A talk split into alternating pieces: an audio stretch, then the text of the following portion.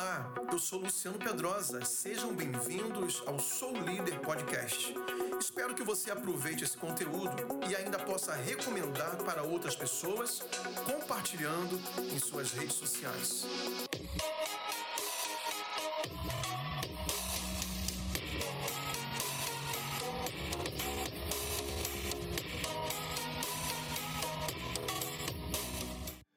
Boa noite, graça e paz. Que bom estarmos juntos mais uma segunda-feira, né, de negócios do, do reino.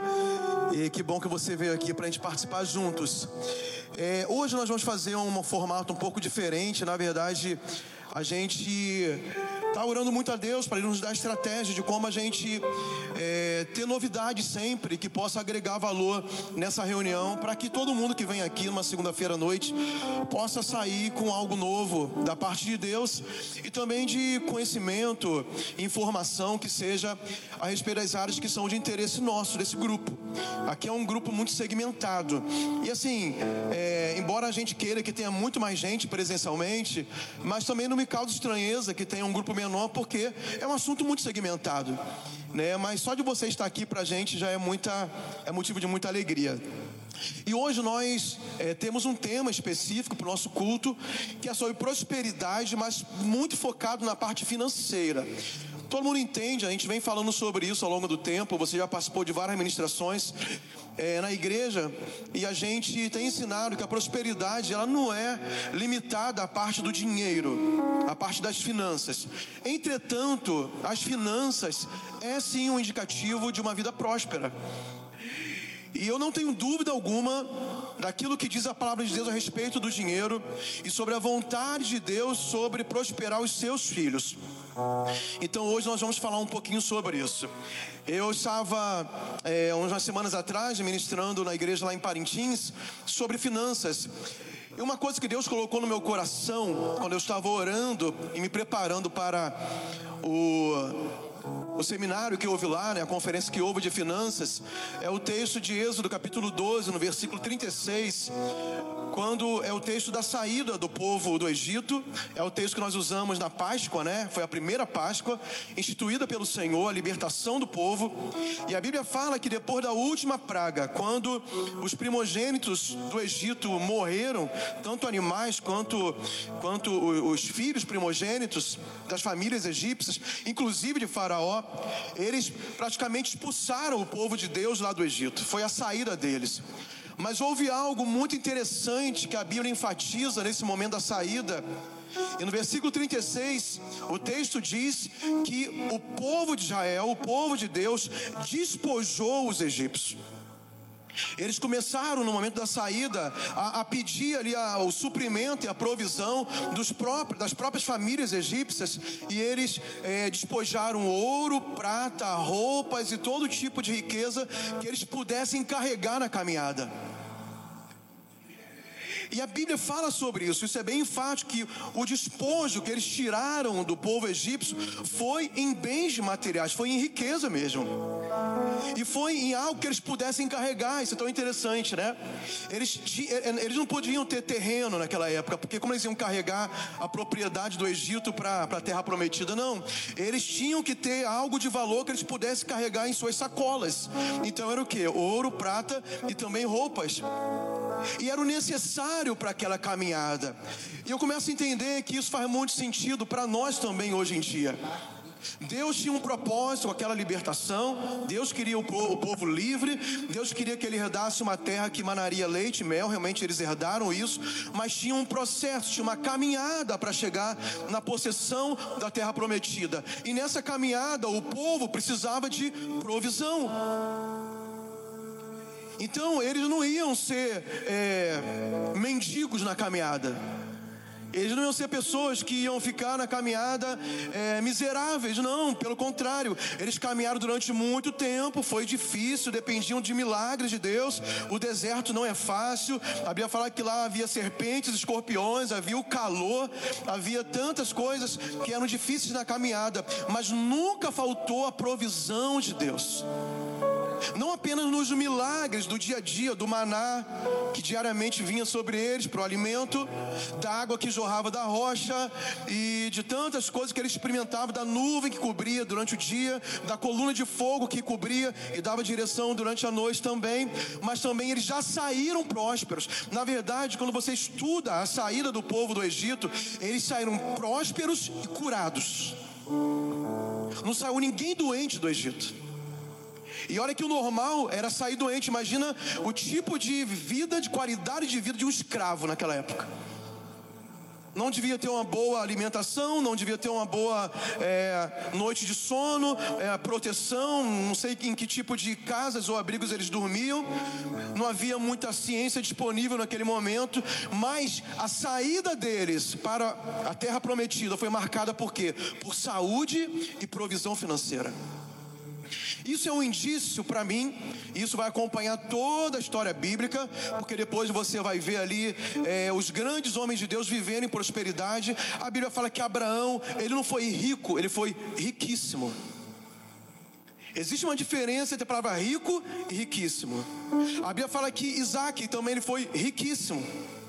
A Bíblia fala de Jacó prosperando de uma forma sobrenatural, mesmo trabalhando 14 anos, sendo enganado ali pelo, pelo, pelo seu sogro e tal, e passando dificuldade, mas Deus é, promove uma prosperidade sobrenatural que ele se torna mais rico do que seu próprio empregador, que era o seu sogro.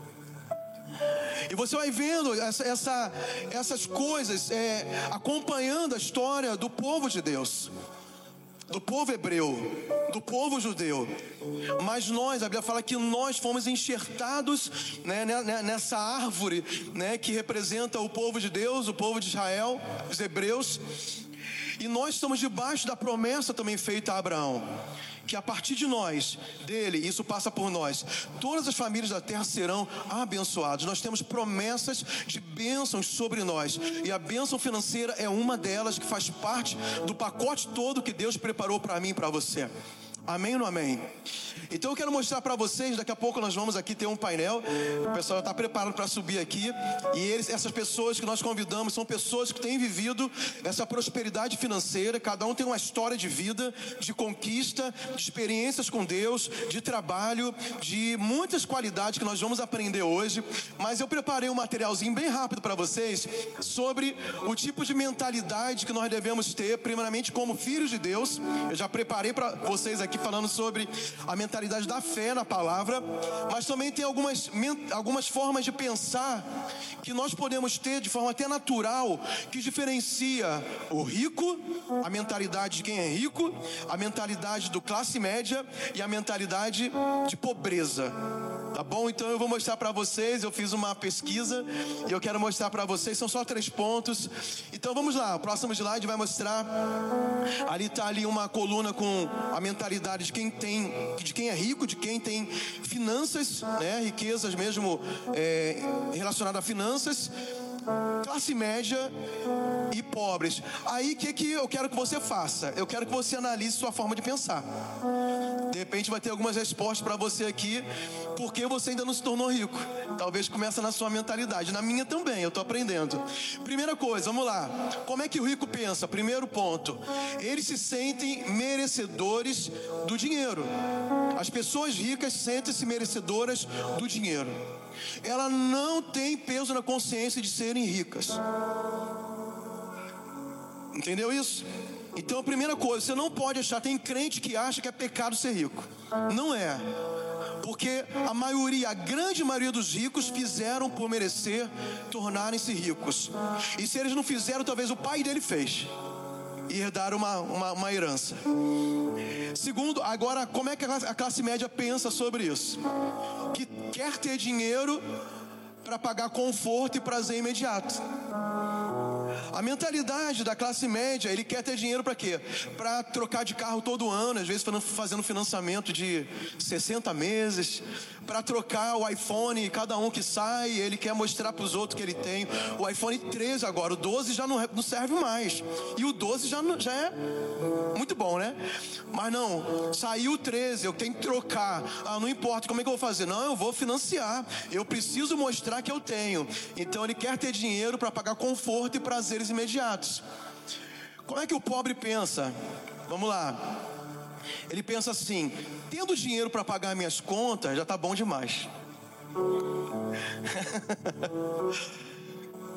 então, a gente precisa crescer mentalmente. Né?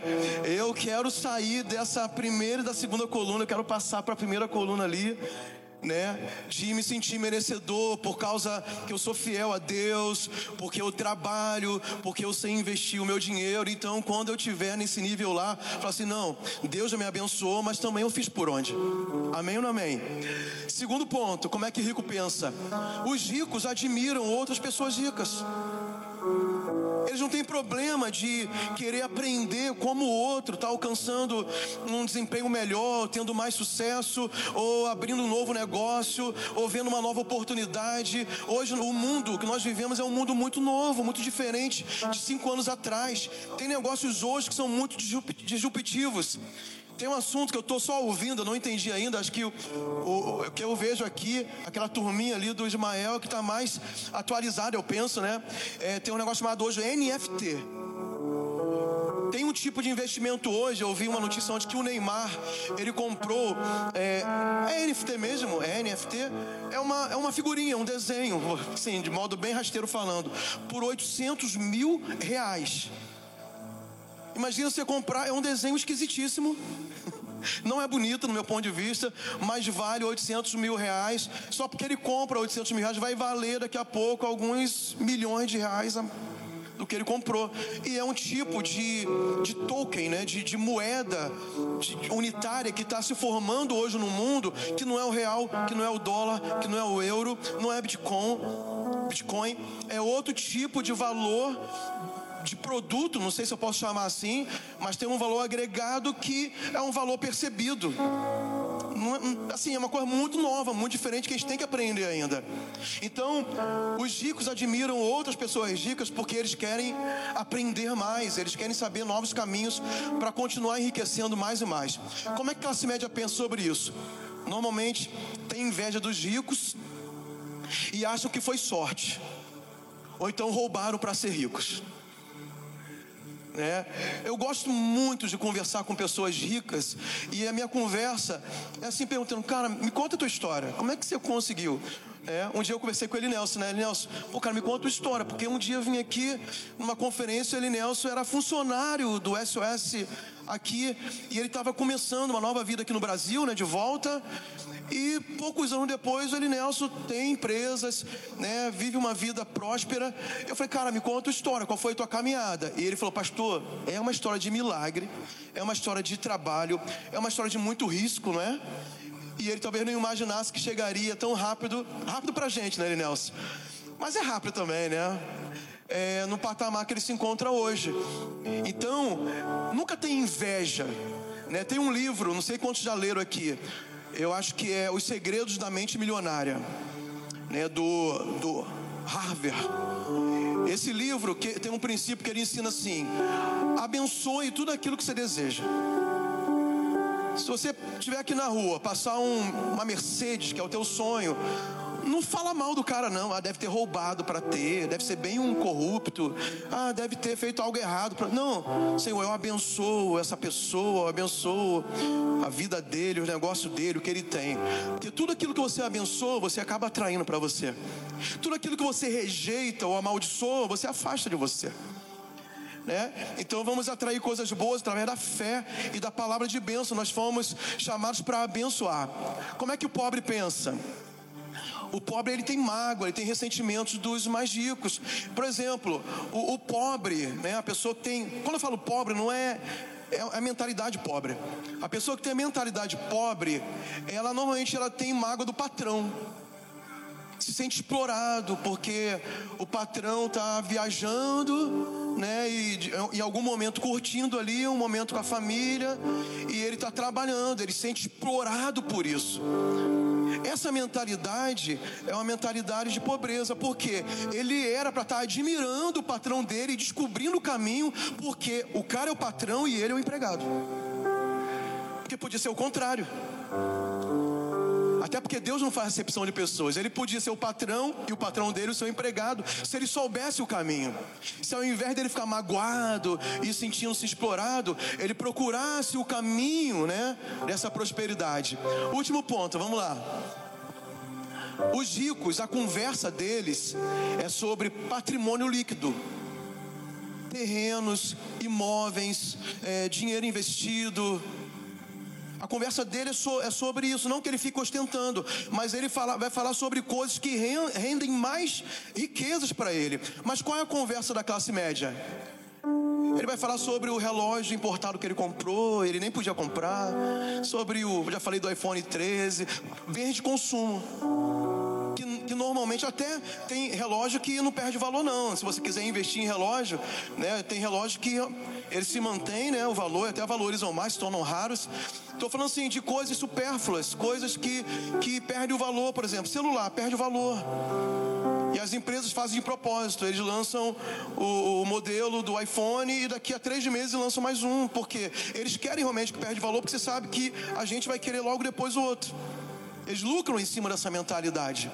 E a gente precisa mudar a forma de pensar. Como é que a mentalidade de pobreza funciona? Ele pensa como? Direitos trabalhistas. A mentalidade, a mentalidade de pobreza é assim: o cara chega atrasado, ele quer sair mais cedo e depois quer colocar o patrão na justiça por hora extra. Ele fica procurando uma brecha para tirar proveito de alguma, é, de alguma bolsa do governo. Não que as pessoas que necessitam não podem, não possam fazer jus, né? Já que é um direito, o governo está distribuindo.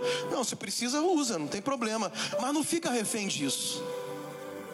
O seguro-desemprego, sabe? Não, o funcionário, irmãos, de uma empresa não pode ficar fazendo conta, tipo assim, ah, agora eu já posso sair dessa empresa porque eu vou ter cinco meses de seguro-desemprego.